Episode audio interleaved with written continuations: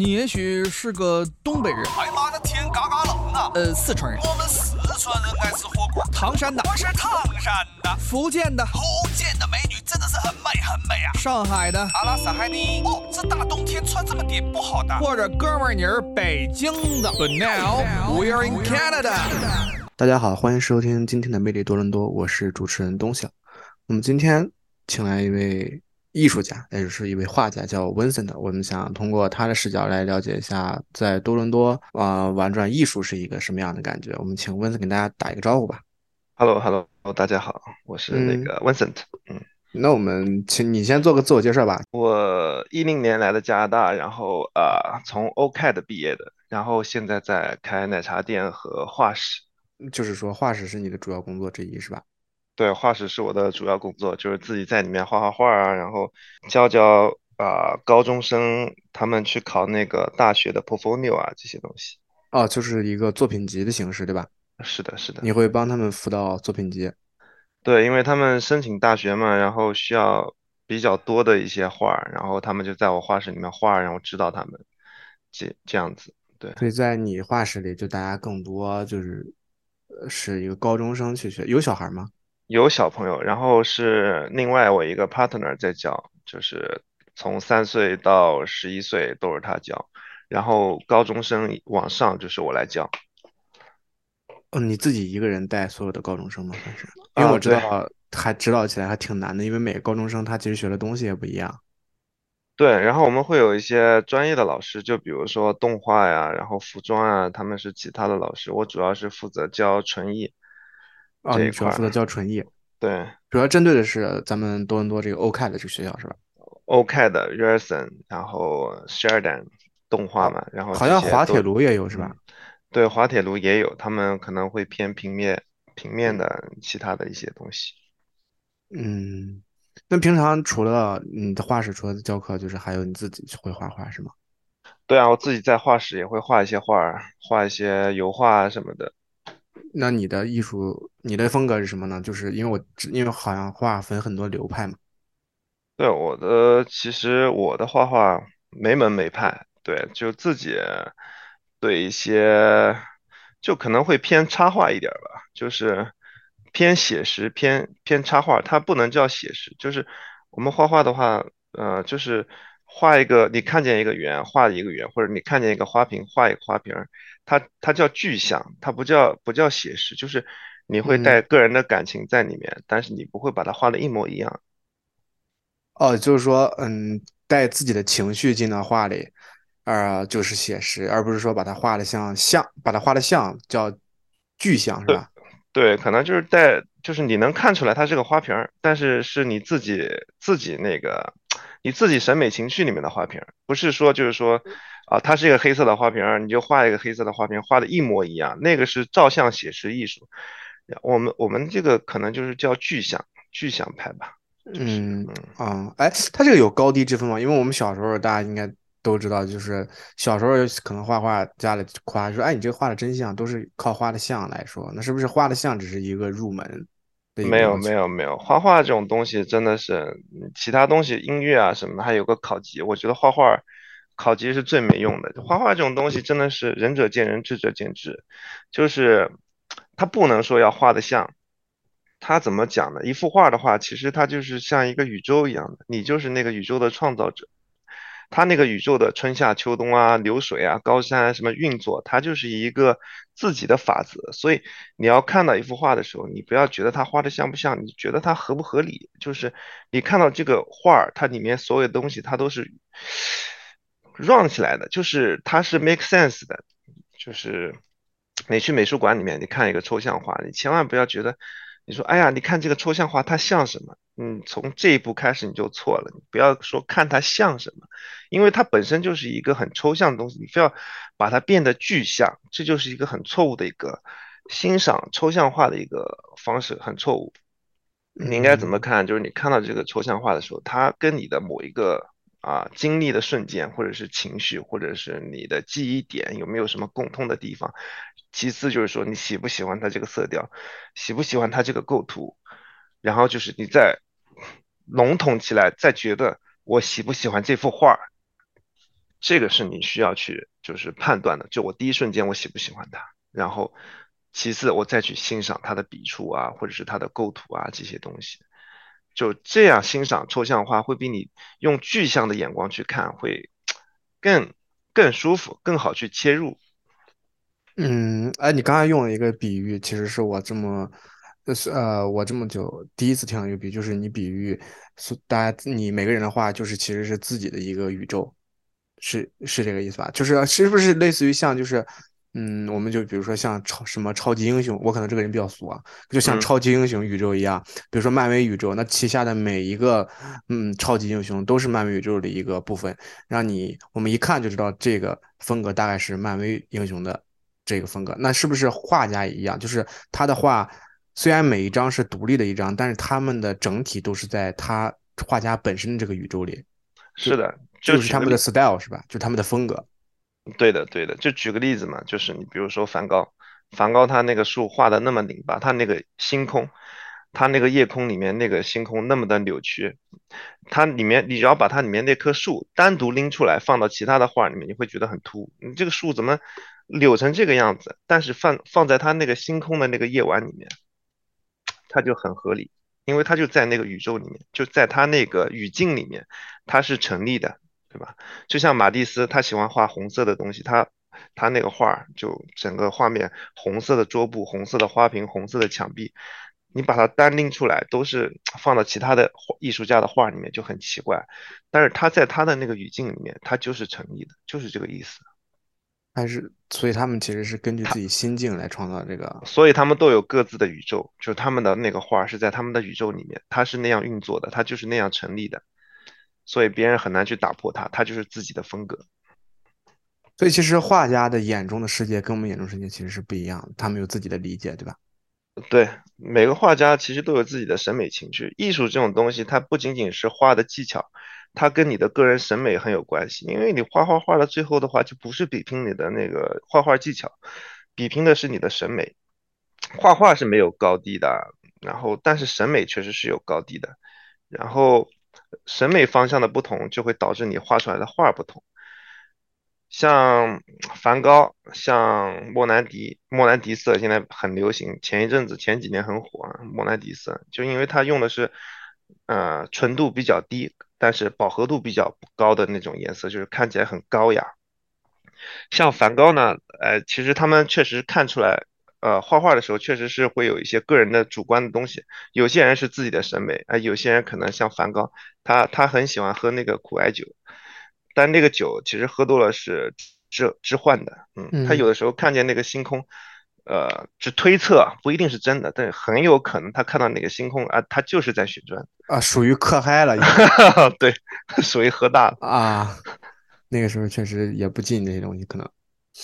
哎，那你刚才说就是呃，你其实我们听你讲到现在已经列举了很多这个名人的例子。其实你的最早的你做具象写实，你刚刚介绍你自己是画具象写实多一点嘛，油画多一点。你是受谁的风格影响？对我早期可能喜欢那个林风眠，林风眠是一个啊民国时期的一个，以前杭州美院的一个。艺术家，他的爸爸是那个银行家，然后他妈妈是一个古董商人，然后他那个时候是最早一批从杭州美院，然后到到法国去留学的一批艺术家，然后他的弟子挺挺有名的，他的弟子是那个赵无极，也是他后来后来他回到国他收的一个艺术家，也是后来法国的那个三杰之一。哦，是中国人吗？中国人，中国人，赵无极。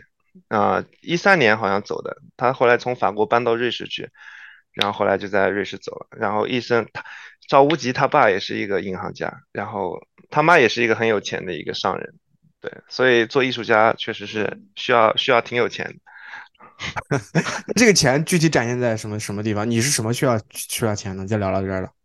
嗯，举个例子，还是赵无极的例子。嗯，赵无极当时刚到法国的时候，二十出头嘛，然后他。去法国学习画画，但是那时候他没有人，没有人了他，因为他只是一个刚出茅头的一个艺术家，他不能算艺术家，他那个时候只是在试图融入啊法国的艺术圈，但是没有人接纳他。然后他那个时候算是他落魄的时候，但是他很快，他爸给了他五万美金，然后到了法国之后，没到没出一年就花光了。然后后来回头跟他爸要钱，他爸啪又给他一张支票。他就算最落魄的时候，身上穿的也是最好的衣服。所以，啊，就是他的有钱，就是他的资本，他可以去跟那个艺术圈啊去接洽，去融入。啊，那所以他活着的时候，他的画就已经出圈了，是吧？他活的时候就已经出圈，他怎么出圈的呢？是他那个时候他很喜欢去参加那种艺啊巴黎的各种社交啊，各种呃上流的一些活动，然后有一个诗人，有一个诗人为他的每幅画都做了一首诗。他那时候做的是一个影拓的一个画，他做的是一个石板画，然后他的每个石板画下面都配了一首诗，然后。办了这个展之后，然后他开始渐渐的小有名气。哦，那还是看来，不管什么各行各业，都是还是要混圈子啊。啊，对对对。那你这个，因为你刚刚说了，你是受到他的影响，然后你大概平常创作的时候的过程是一个怎么样的？或者说你是一开始，你想，我比较好奇，你一开始是从哪里获取你的这个创作灵感？就是你什么时候会想说我要来画一幅画？这个？就平常的话，练习的话就是不说了，就是肯定是做一些很基础的素描的练习。然后画，你想要画一个创作画的时候，就是说我想要表现一个什么东西。就比如说我这次想要画一个风景，还是画一个人物。然后那个画画的切入点是什么？就是我想表现这幅画里面那个风景，是那个瞬间，还是说我感觉这幅景它本身就很美，就小桥流水啊或者什么的。就是你要想好一个切入点。然后呢，我就开始去找一些素材，就比如说流水的话，我可以找一些素材，它是怎么流的？它是从从北往南流，还是从西往东流？然后山是什么样的山？就找一些素材，然后把它们拼凑在一起，做一些素描的一些练习，就是大概画一下他们的明暗什么的，让自己知道这幅画的啊，它那个光的组成是什么样子。然后其次，我再会画一个水彩的小稿。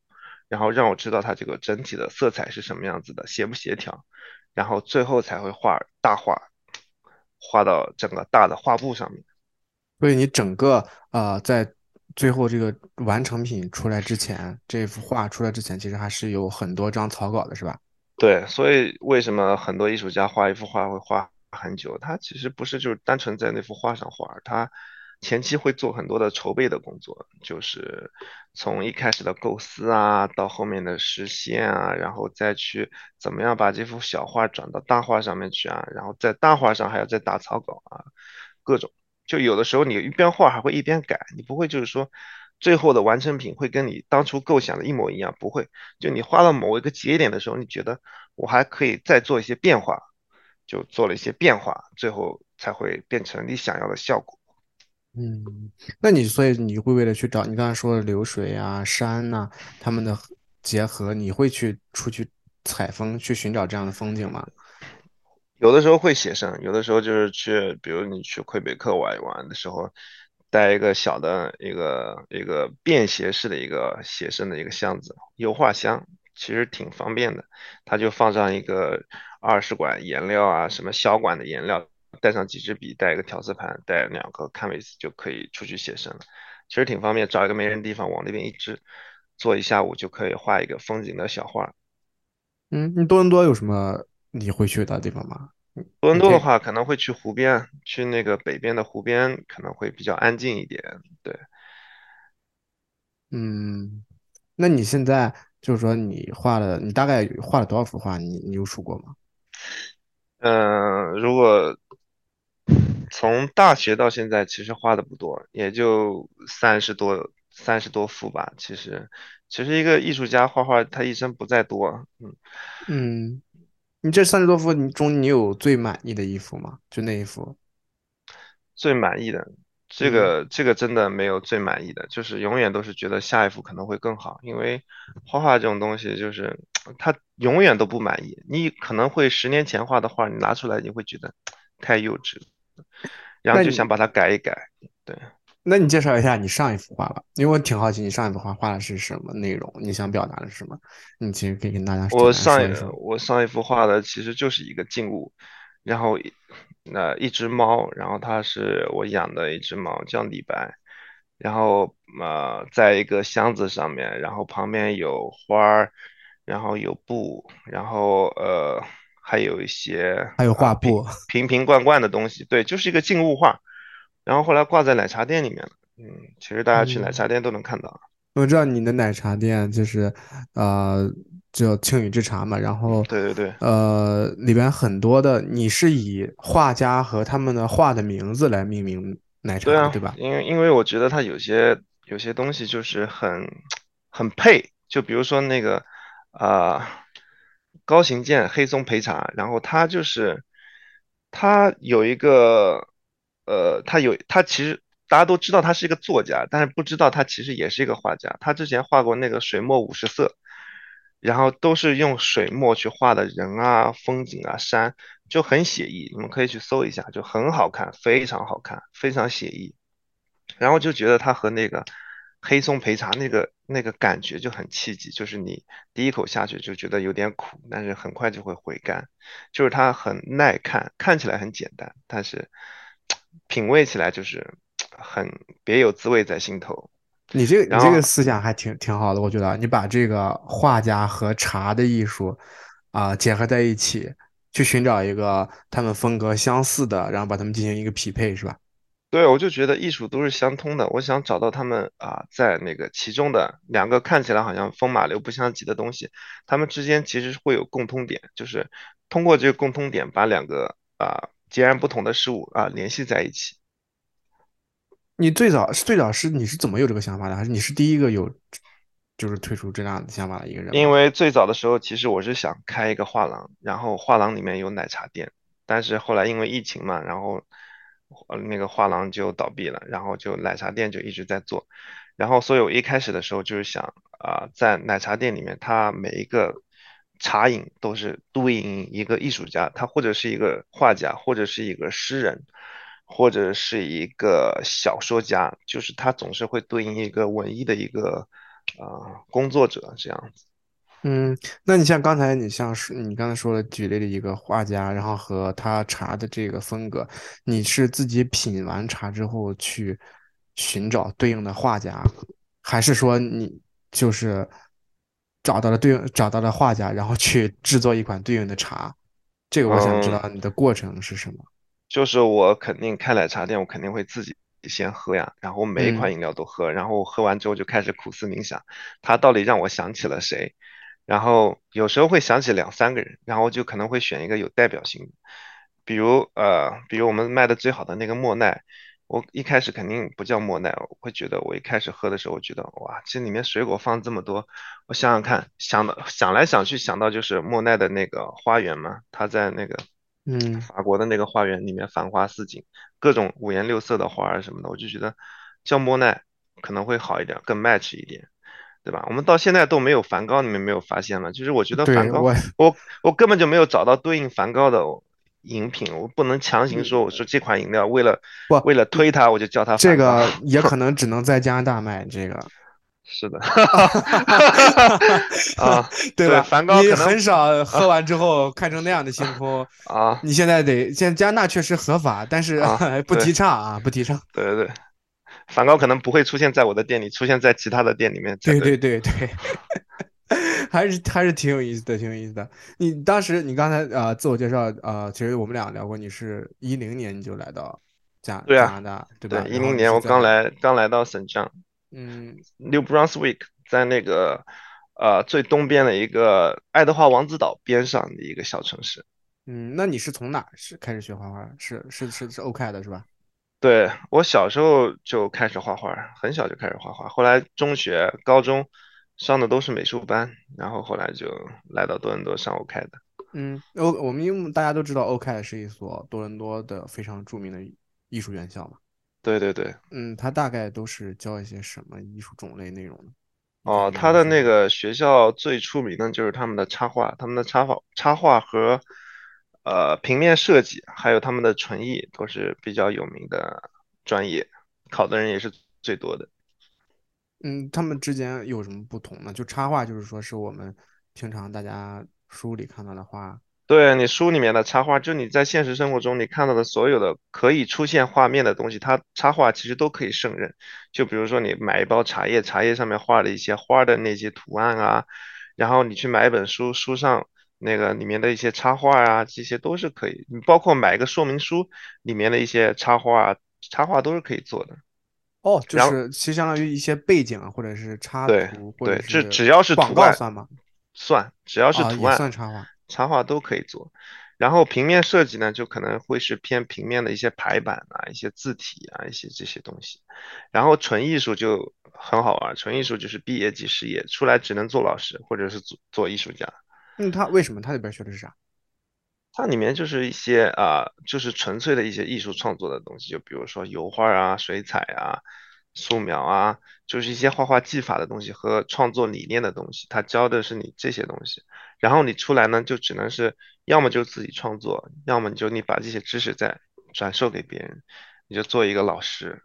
那你学的是我学的就是这种，就是纯艺纯艺，就是出来就失业的这种，所以没办法，我才开一个奶茶店。啊，艺术家也要吃饭，对对。啊，挺好，挺好的。我觉得，我觉得，我觉得挺有意思的。这个欧克莱的对，学校学艺术是挺有意思的。对，我们学嗯校就是出了名的那个女多男少 OCAD 的嘛，然后导致多大经常来跟我们联谊，因为我们女生多，他们男生多。我觉得啊，因为我知道现在很多艺术啊、呃随着就是这个社会其实发展它进步，很多艺术新的艺术形式出来。因为我现在其实我最我看画展其实看的不多，但我看的比较多的是啊、装置展，对，人机交互展，因为啊、现在这也是这是一种趋势嘛。对，这是一种趋势。你觉得它对于画展的冲击会很大吗？呃，很多人都说那个架上绘画已经已经快死了，比如陈丹青就说过架上绘画不行了。但是我觉得这种东西就像就像那个黑胶黑胶机一样的，它就是一个历久弥新的东西，它不一定会死，它只会变得小众吧，就没以前那么流行了。但是真正喜欢架上绘画的，依然会去选择架上绘画，因为它是一种不同的质感，它跟其他东西都跟啊、呃摄影也好，跟那个装置也好，跟现在的那个数码艺术也好，它都是不一样的质感。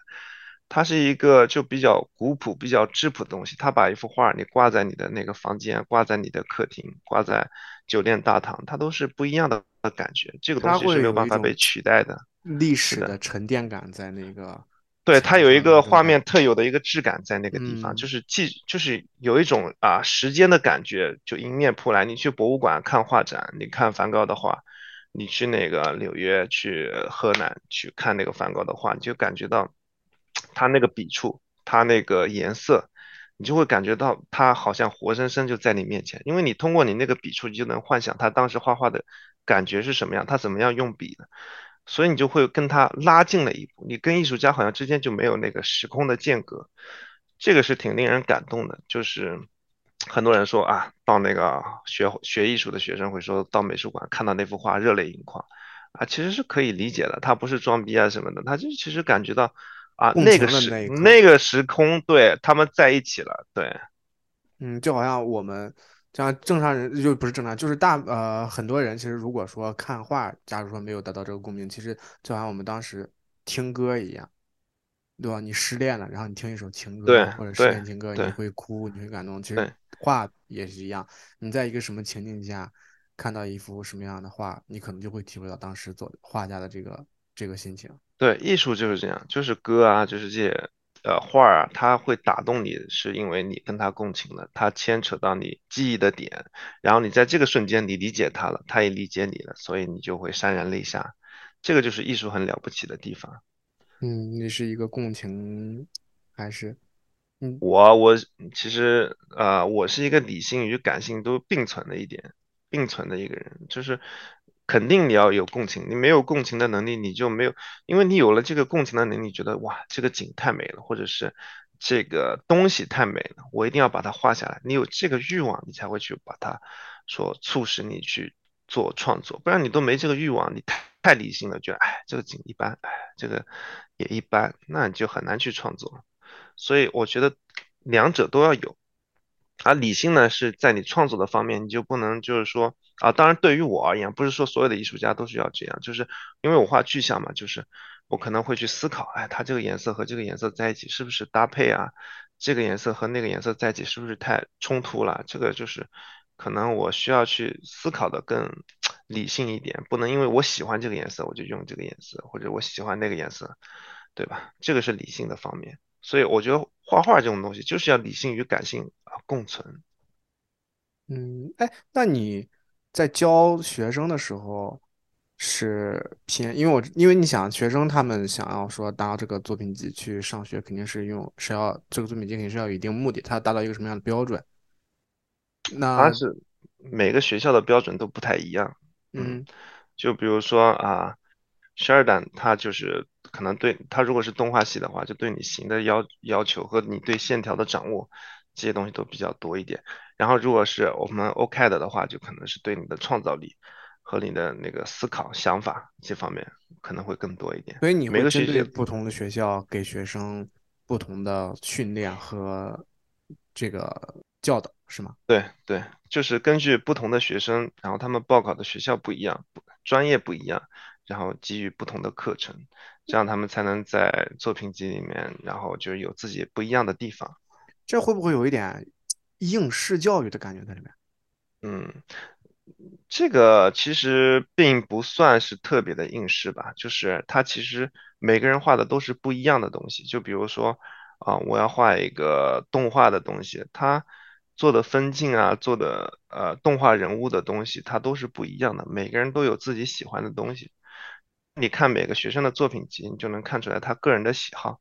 就我前面说的审美的高低，就是他喜欢的东西，他的审美，他平常看的话剧，就是看的电影，他平常喜欢的音乐，他平常或者可能会去看的话剧，都会体现在他的画里面。因为他这些熏陶的东西，就是沉淀成一种审美的东西，就会回馈到他的画上面。有些人画的好像就很浮躁，为什么能看出来很浮躁？他的笔法很乱，或者他的颜色很张狂，就是他可能平常会喜欢摇滚什么。当然这种东西不确定，但是它是一种啊，对画画这种是对你内心的一种映射。就很多心理学家都喜欢用画画去啊去帮助病人啊，去康一开始复。都会对给对他们让他们画一幅什么样的画，对吧？对对对。嗯，还还是确实还是挺特别的。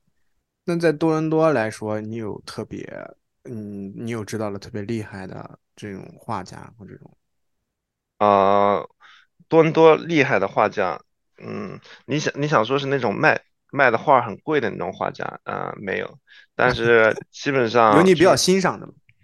啊、欣赏的画家嗯太多太多了。嗯那在哎，在多伦多哪儿可以看到？就你认为你经常会去哪儿看画展在多伦多？呃，其实你打开 Google 地图搜一下那个 gallery，其实基本上你能搜到的 gallery 都不错，他们会不定期的去办展。如果你想啊、偷懒的话，就是 AGO 对面那一排都是那一排画廊都可以去看一下，他们会定期的去换一些画。嗯，你除了画展还会看其他的展吗？啊、除了画展，在国内的话，可能还会去看看话剧，在这边也会去看，只不过看的就没有，因为每次都要下 downtown 嘛，我就感觉有点累。在国内的话，多看看啊、画展，多看看画展，多听听音乐会，然后呃，嗯，看看电影，就是在自己家里面看看电影，然后其实有些就挺有意思的电影，就是它它的画面每个画面都很美，就是这些东西其实会可以提升你的呃提升你的审美，还有多看看书，看书其实也很有帮助。看书会对画画有帮助。哦，对，看书阅读大量的阅读会提升你的提升你的一个自我判断吧，就是你你会对一个东西有对一个事物有个判断，就是现在社会上很多会说这个人三观不正，他三观是哪三观？他其实就是一个对事物的一个判断，就像王小波他当时在那个。呃呃，他的《我的精神家园》他的那个扉页上面写的就是说，啊，芭芭拉上校，然后他有个儿子，然后他儿子呃一事无成，然后他回来跟他爸说，啊，我什么都不会，但我就是学会了明辨是非的能能力。然后他爸说，你这算什么狗屁能力？然后后来王小波就回忆到他这个小说的时候说，他现在才发现，就是说明辨是非是是一个最有利的一个能力，就是你可以什么都不会，但是你一定要能明辨是非，这个对一个人的成长是很有帮助的。其实如果这个社会对人人都是有明辨是非的能力，那我觉得就不会有那些啊乱七八糟的事情，对不对？嗯，也是，如果人人都有那种能力，那人人都是一个内心美好的画家吧，也算是。就可能不会不会出现很多什么很操蛋的事情吧，就比如说什么指鹿为马这种。啊，啊，对对对，所以其实说来，呃，说回来，就是不管是看电影也好看歌剧啊、音乐剧欣赏也好，或者是看书也好，所以你其实认为，呃，就是说它其实是并不能真正的帮助你画画提升什么，但是能够改变你人的欣赏水平和你人的三观形成，或者说是啊、让你人从一个阶段到另一个对阶段。它会帮助你成为一个美好的人，它可能不会帮助你，就是说画画的技巧方面提高，但是它可以帮助你审美方面提高。你审美高了之后，你回过头来再画画，我觉得也是易如反掌的事情。就是因为现在画画嘛，现代派就是说不再去要求你技巧怎么样，你只要技巧能够表达你内心想要表达的东西，我觉得就足够了。就是去画，你就可以成为一个艺术家。我觉得，我觉得人人都可以成为一个艺术家。嗯，人人都可以成为一个艺术家，挺好的。你你，那我们最后一个问题了，我们最后啊问你，你最后想你的下一幅，我想好奇你下一幅画，你的目，你的你有没有什么计划？就是你下一幅准备画一个什么样？还是说就是要等哦灵感？下一幅画的话，我可能会画一些，就是说，呃呃，上个世纪九十年代的一些东西，就是可能，呃，通过一些时空的交换，我觉得就是说，营造一种时空的一种啊反差吧，就可能你等会儿，你说的稍微有一点抽象，怎么时空怎么交换？你跟你是就就是我想画一些老照片的东西。其实这种东西题材其哦实它不是一个很新的东西，就是画老照片画的人太多太多了。但嗯，是就是说啊啊、但是我本身就不能因为别人都画过，我就不画，因为我嗯确实喜欢老照片，我觉，得老照片，旧就是经典嘛。